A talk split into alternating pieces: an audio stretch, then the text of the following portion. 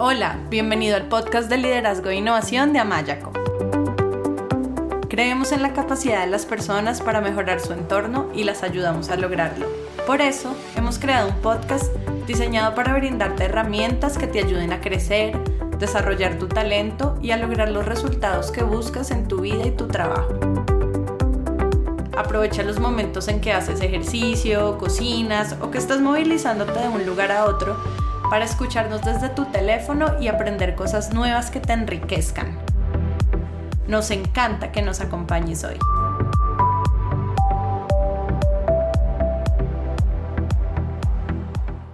Hola, bienvenido al podcast de liderazgo e innovación de Amayaco. Yo soy Melanie Amaya, coach profesional certificada, y en el episodio de hoy tenemos un invitado muy especial desde España. Su nombre es Simo Salas quien nos va a hablar sobre digitalización y futuro del trabajo. Simo se ha dedicado a la consultoría y a la gestión y dirección de recursos humanos. Su experiencia se complementa con los posgrados que ha realizado en dirección de empresas, dirección de recursos humanos y community manager.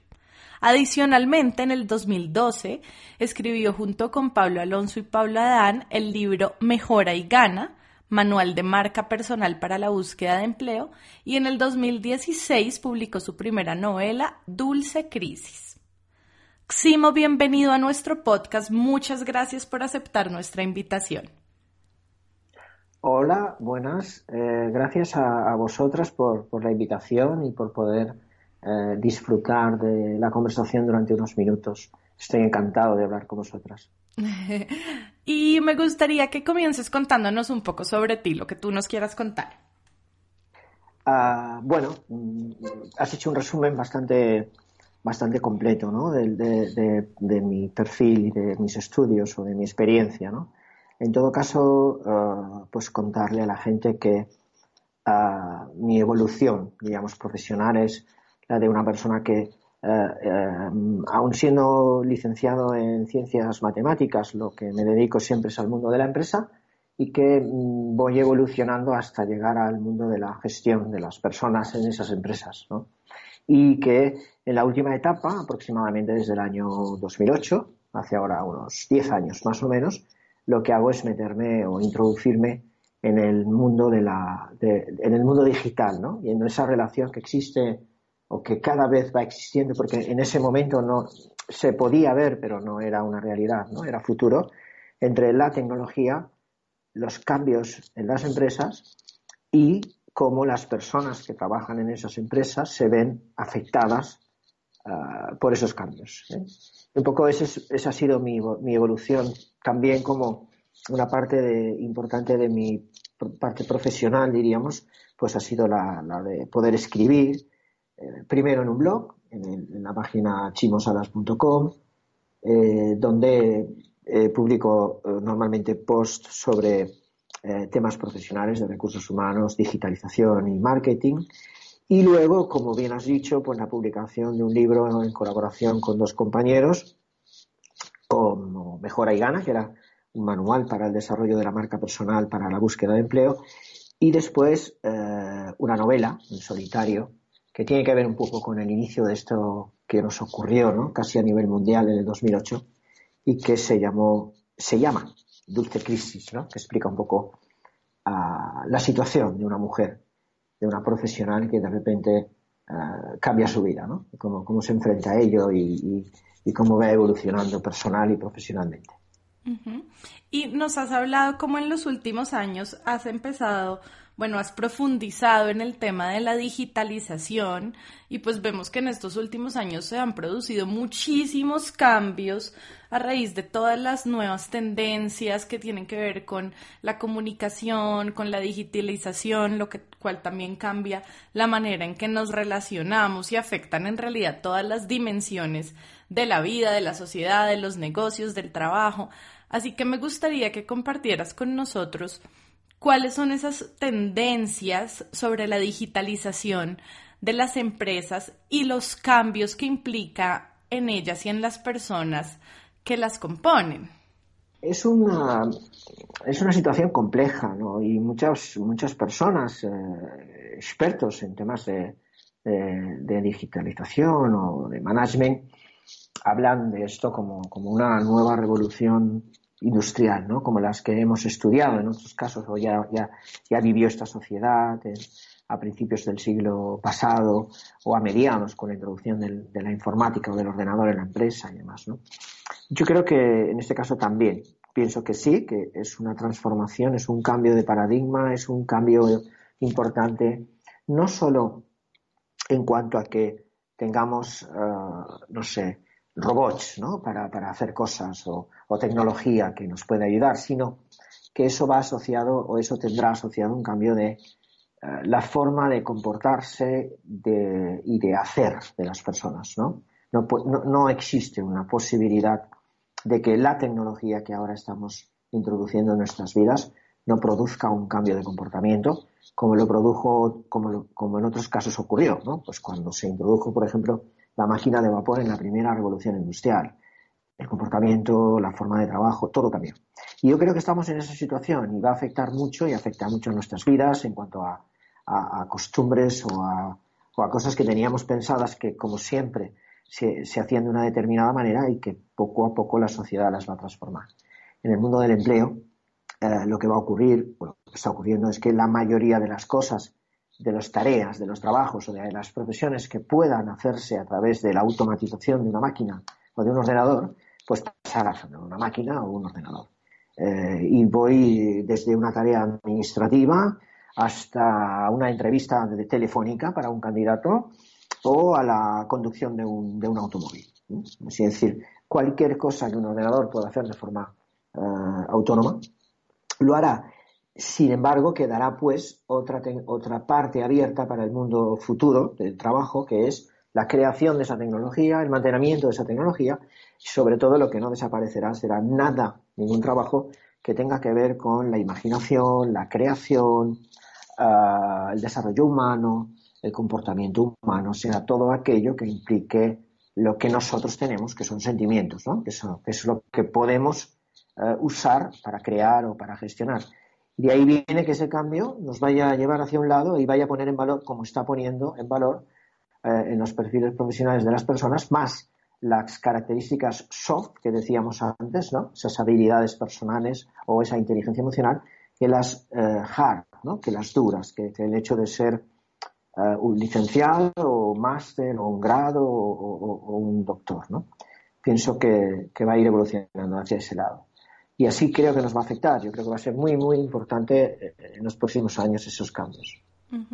Me parece súper interesante lo que estás diciendo porque en Amaya, con los procesos que nosotros realizamos con nuestros clientes para ayudarlos a desarrollar sus competencias de liderazgo, precisamente eh, una parte del foco es el desarrollo de estas competencias que tienen que ver con la empatía, con la inteligencia emocional, con la intuición, con la conexión con el otro, con todas las, con la escucha activa, con todas estas habilidades que son más difíciles de reemplazar por la tecnología, por las máquinas y que son más propias del ser humano, de su parte que, emocional y de su parte que tiene que ver con la capacidad de conectarse con los demás. Entonces me, me, parece muy interesante lo que nos cuentas.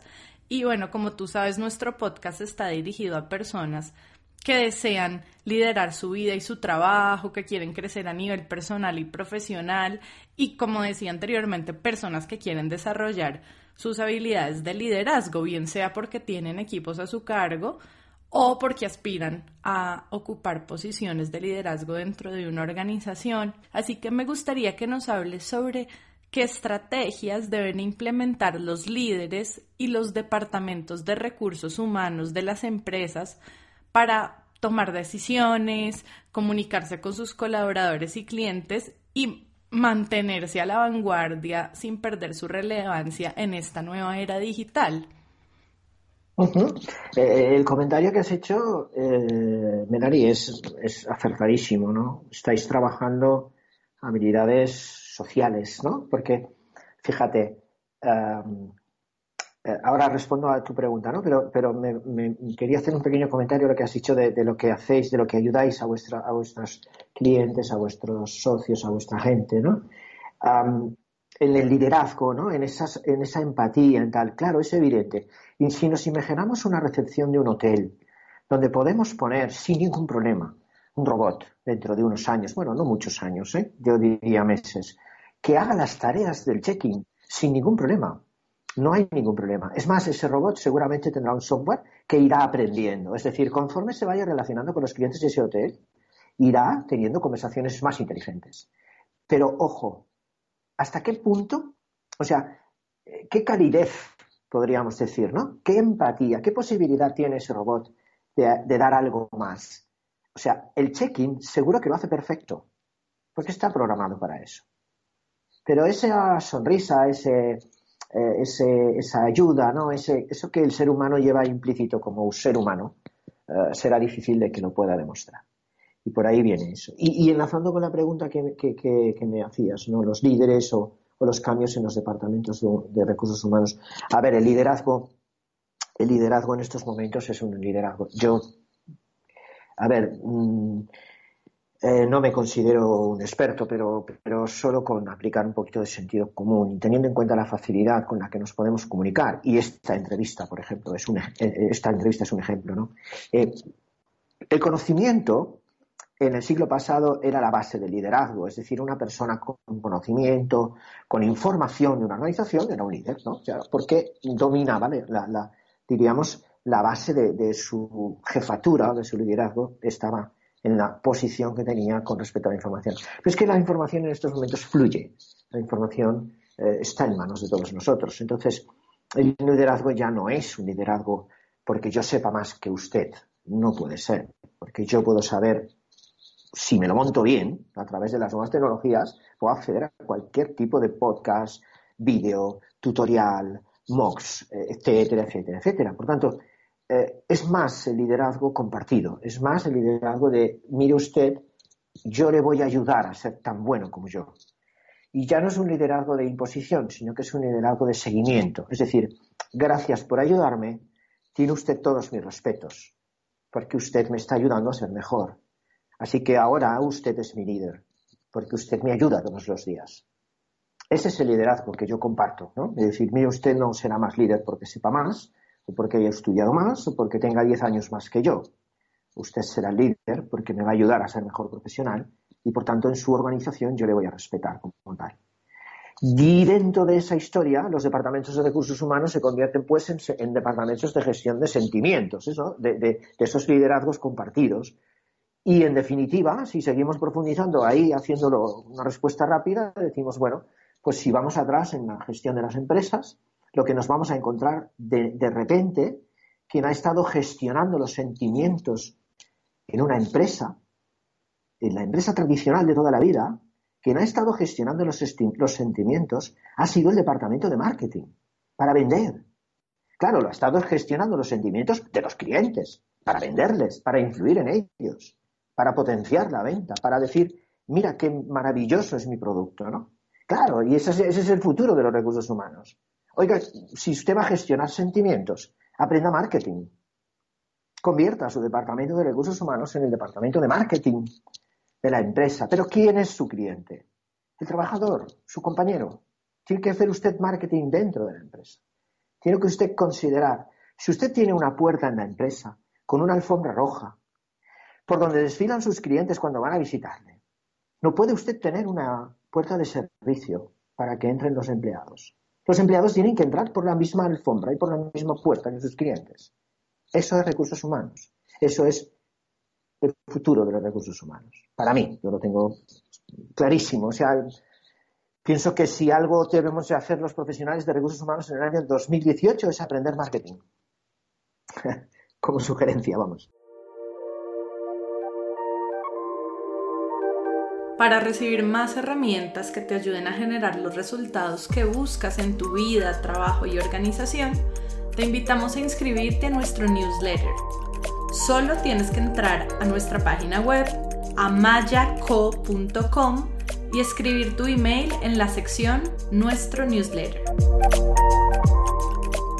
Y me, me conecto mucho con lo que dices por dos razones con respecto a gestionar los sentimientos de las personas. Y es que algo que yo he visto en mi experiencia es que si yo como líder quiero motivar a mis colaboradores, es muy importante conocer cuáles son esas cosas que a la persona la mueven, sus motivaciones más profundas, sus valores, lo que, lo que le importa, su propósito de vida, cuáles son esas cosas que emocionalmente lo mueven para que si yo quiero, quiero que mi colaborador esté alineado con los objetivos laborales, con sus metas, con las metas que le baja la organización, yo necesito saber cómo alineo esas necesidades, deseos, motivaciones, pasiones individuales que tiene ese colaborador con el objetivo organizacional, cómo le muestro esa relación entre que si cumple el objetivo o la meta que le ha dado la organización,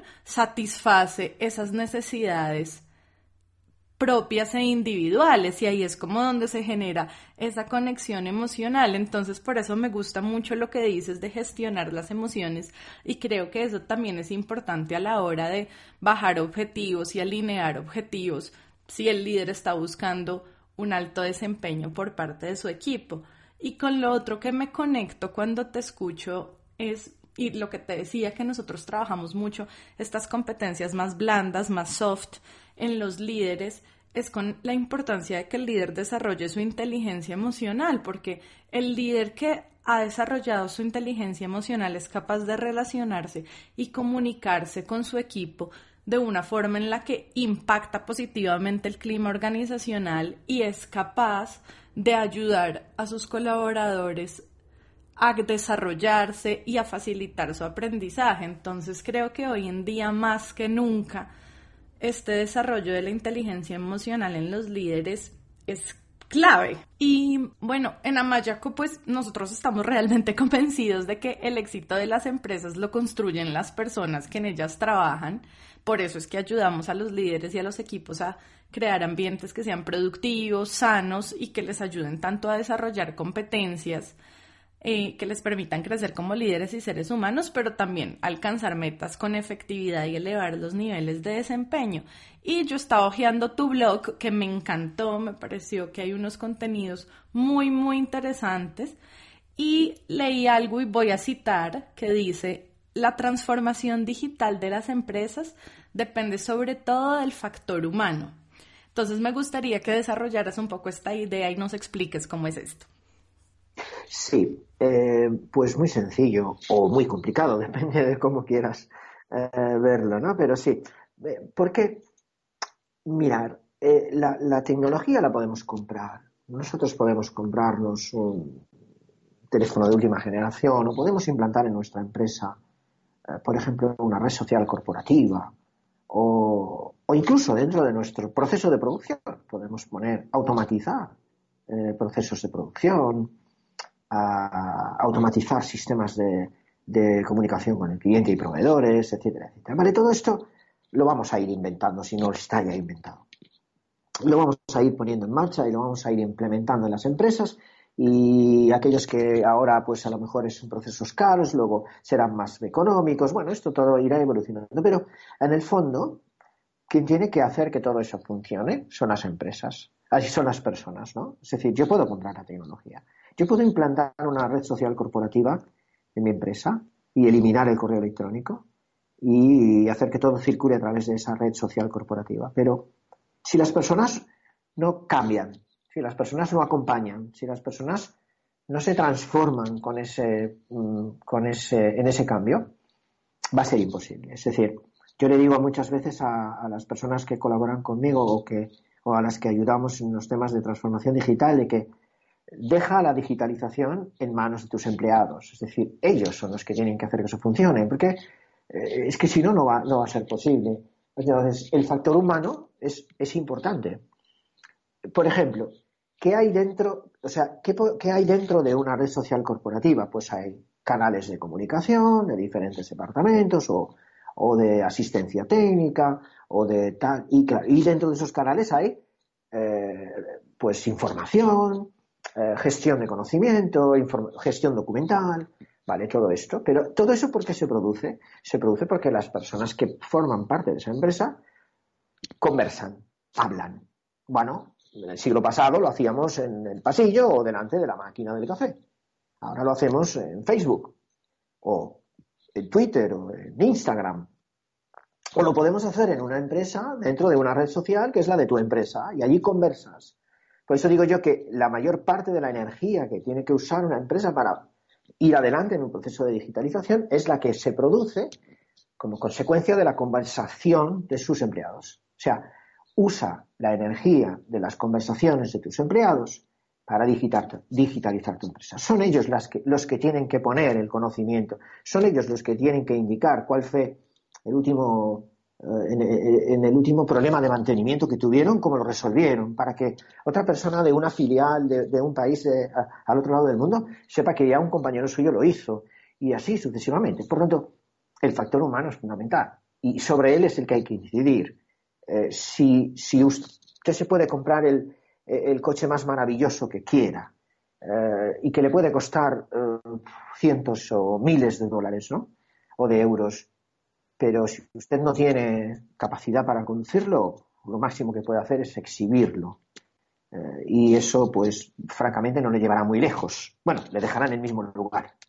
Y, ese es el factor humano. A, eso me refiero yo cuando hacía esa mención en el blog. Ok, bueno, pues me pareció un artículo muy interesante para quienes lo quieran leer. Eh, cuéntanos cuál es la dirección de tu blog, donde lo pueden encontrar, por favor. Sí, el blog es eh, www.chimosalas.com, con X, ¿no? chimosalas.com. Perfecto. Y bueno, como parte de las muchas cosas que han cambiado en la era digital, la formación es una de ellas. Hoy en día las personas, tanto dentro como fuera del contexto organizacional, pueden capacitarse y desarrollarse a través de cursos virtuales.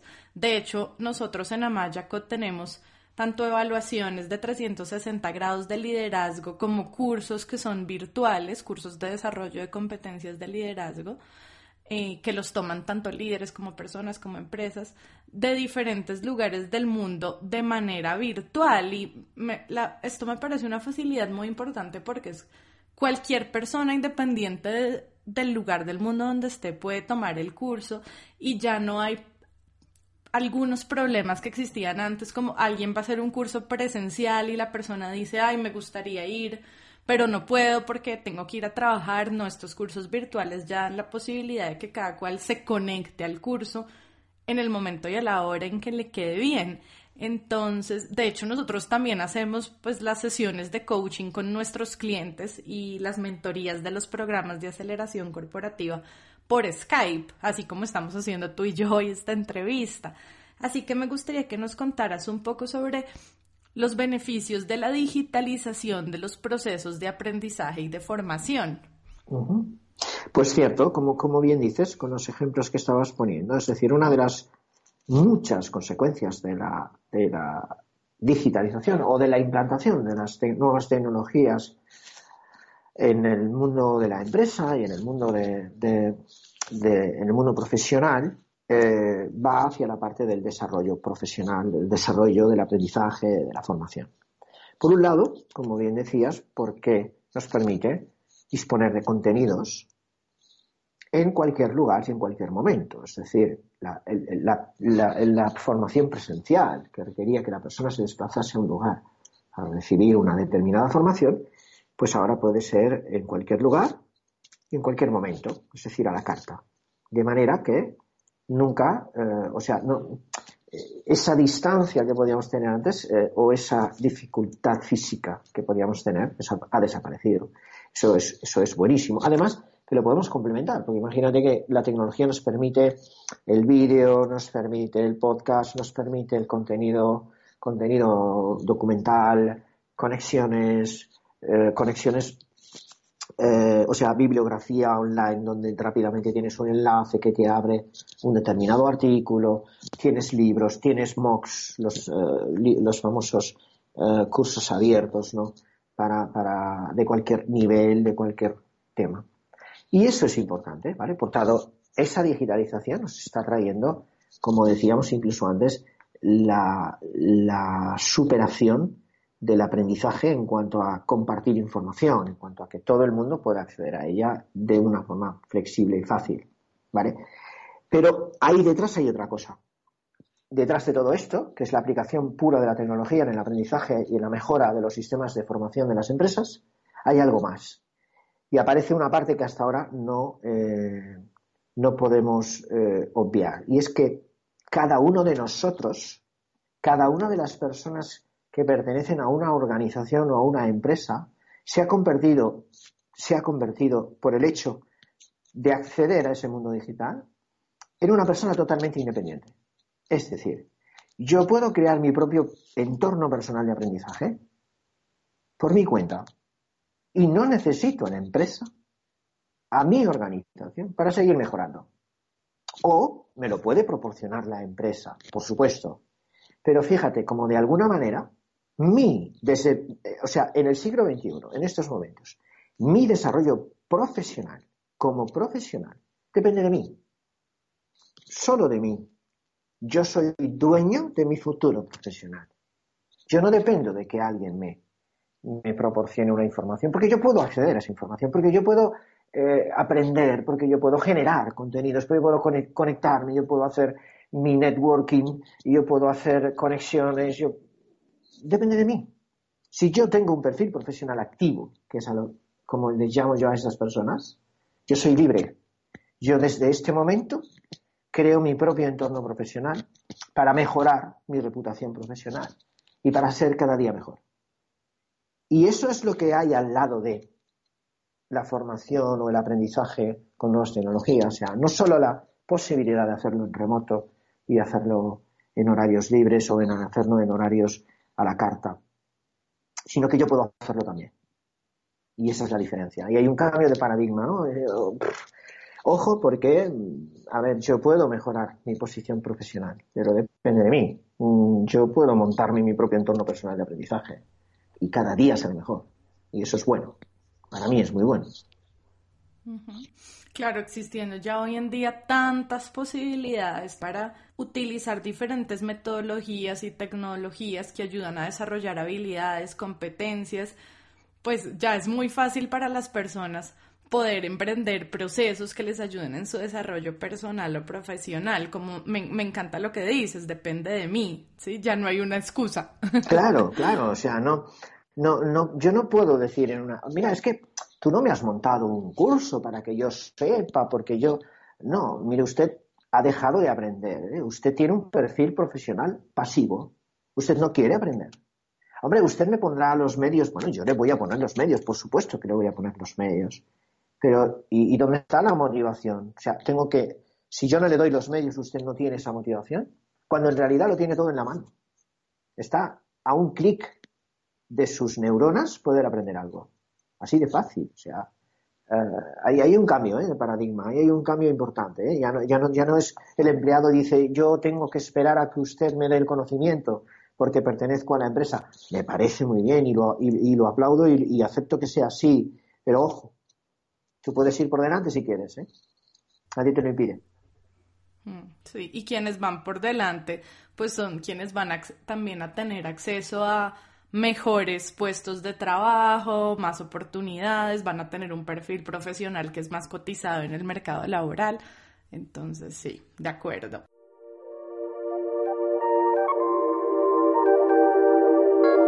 Si quieres tomar el control del desarrollo de tu liderazgo, te invitamos a realizar la evaluación de competencias de liderazgo que hemos creado. Esta evaluación es gratuita y online y se basa en las seis dimensiones fundamentales del liderazgo que deben desarrollar los líderes de hoy en día. Una vez realices la evaluación, te enviaremos un informe sobre el nivel de desarrollo de cada una de tus competencias como líder así como ejercicios que te ayuden a mejorar tu liderazgo. Si quieres saber más o realizar la evaluación, te invitamos a ir a nuestra página web amayaco.com slash liderazgo. Chimo, y en tu blog también hablas sobre la gestión multigeneracional y cómo el desafío eh, como pues que esto representa un desafío para las organizaciones. Cuéntanos un poco más sobre este tema de la gestión multigeneracional y el desafío que representa.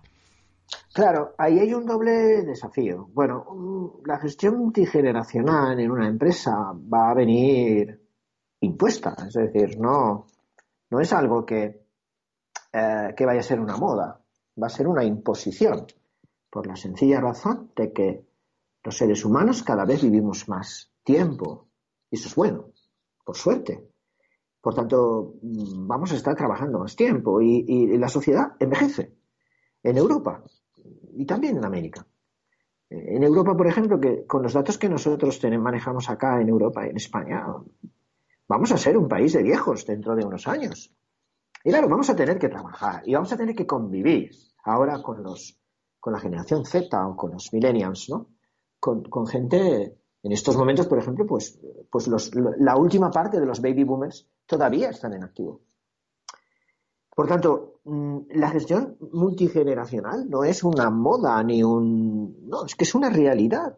Por suerte, vivimos más tiempo. Por tanto, las empresas van a tener que trabajar eso. Y además, la segunda parte de esa gestión tiene que ver con que, lógicamente, los más jóvenes, la generación Z o los millennials, los, la generación Y, son o están más cerca de la tecnología, son más digitales. Y los baby boomers o la generación X, pues no lo son tanto, o algunos ni lo son, o como mucho pueden llegar a ser adoptados digitales, ¿no? Por tanto, tenemos, por una parte, que la esperanza de vida hace que más personas con más, más mayores o con más edad tengan que estar en el mercado laboral. Y por el otro lado un cambio tecnológico que hace que haya una parte de ese mercado laboral más joven que sí tenga conocimientos digitales, ¿vale? Ahora mezclemos lo otro, ¿no? Es decir, ¿qué hacemos con esa gente? Por un lado tenemos a gente con mucha experiencia pero que no entra o le cuesta entrar en un mundo digital, por otro lado tenemos personas con poca experiencia pero con mucha eh, manejabilidad digital, ¿no? Y hay una, mm, una gestión multigeneracional muy importante dentro de las empresas, ¿no? Cómo, cómo se hace ese mentoring, ¿no? ¿Quién ayuda a quién? Em, ¿Es usted mejor, o sea, ¿va a, ser usted, ¿va a ser usted mejor porque es más mayor o va a ser usted mejor porque es más joven y domina mejor las tecnologías o vamos a hacer una mezcla o nos vamos a llevar bien o esto va a ser una, una guerra, ¿no? Bueno, hay que saber gestionarlo y hay que saber buscar esas sensibilidades, ¿no?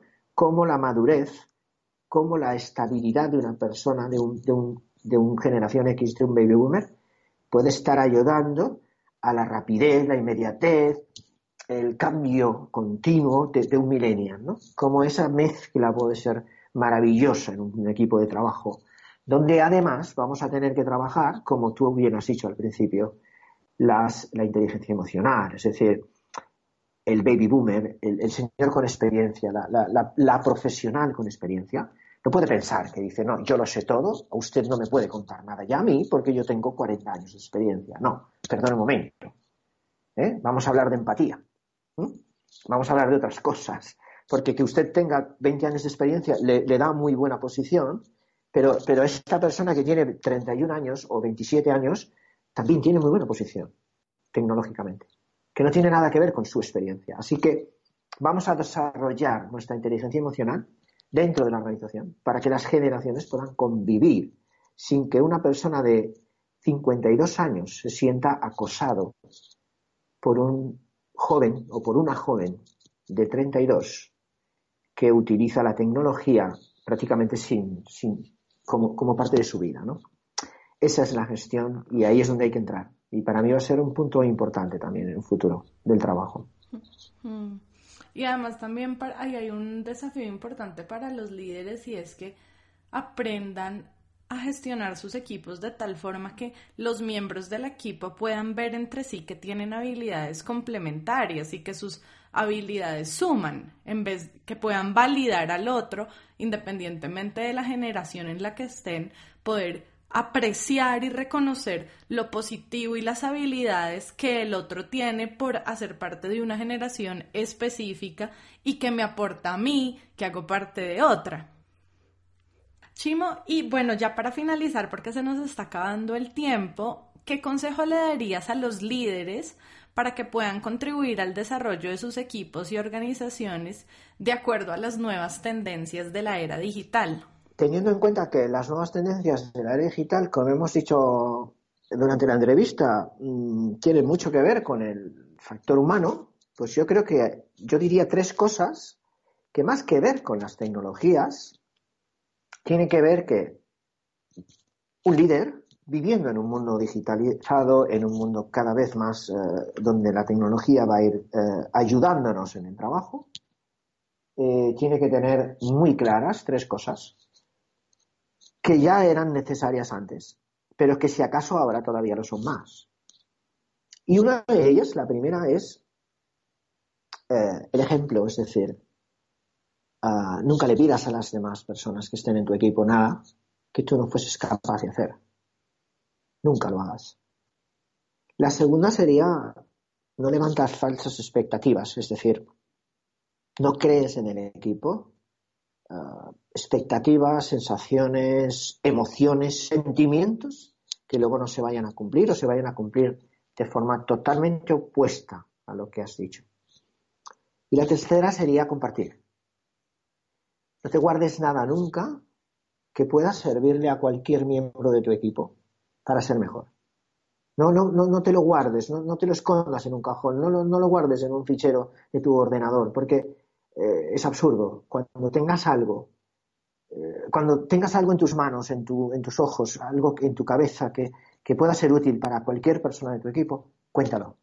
Inmediatamente, compártelo. Disfruta contándole a los demás cada día cómo pueden ser mejores cómo pueden ser más felices, cómo pueden ser, estar más contentos. Y ya está. Esas tres cosas, es decir, dar ejemplo, no crear falsas expectativas y compartir tu conocimiento todos los días, de manera que cada día tengas que ser mejor y tengas que conocer más cosas para dar más cosas y ofrecer más cosas. Es un círculo completo de aprendizaje.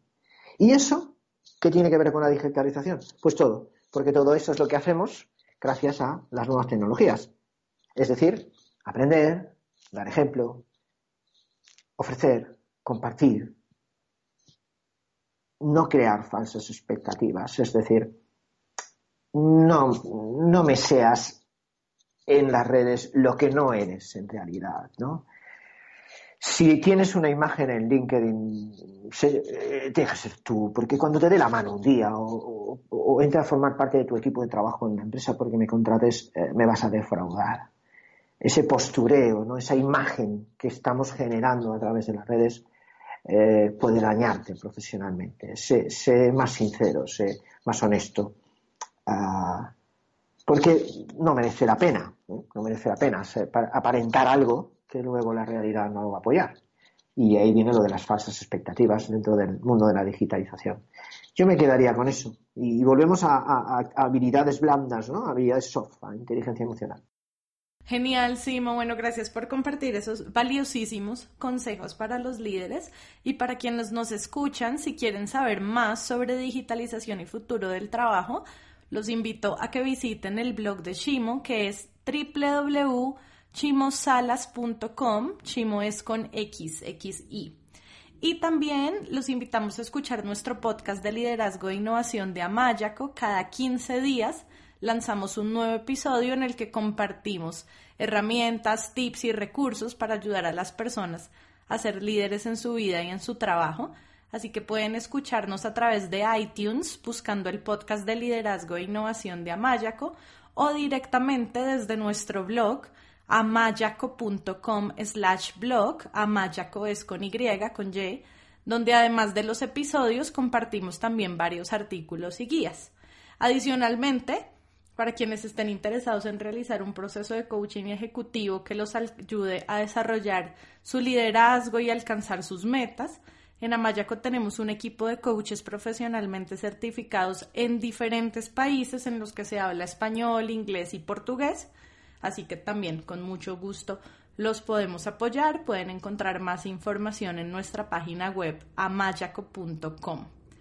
Bueno, Chimo, ha sido todo un placer tenerte como invitado hoy. De verdad, muchas gracias por compartir tu tiempo, tu conocimiento, tus experiencias, todas estas em, recursos y consejos que han sido tan valiosos. Así que quedamos felices de que nos hayas acompañado el día de hoy. Bueno, Melanie, gracias a vosotros. Para mí ha sido un verdadero placer estar hablando con vosotras desde aquí, desde orillas del Mediterráneo. Estoy muy cerquita del Mediterráneo. Aquí hay, y para mí, como te he dicho antes, eh, un placer. Yo creo que en estos momentos, en el siglo XXI, cualquier persona que quiera ser un buen profesional, su primer verbo, el verbo que tiene que conjugar todos los días es el verbo compartir, el verbo conversar. Ah, y con eso me quedo. Muchísimas gracias.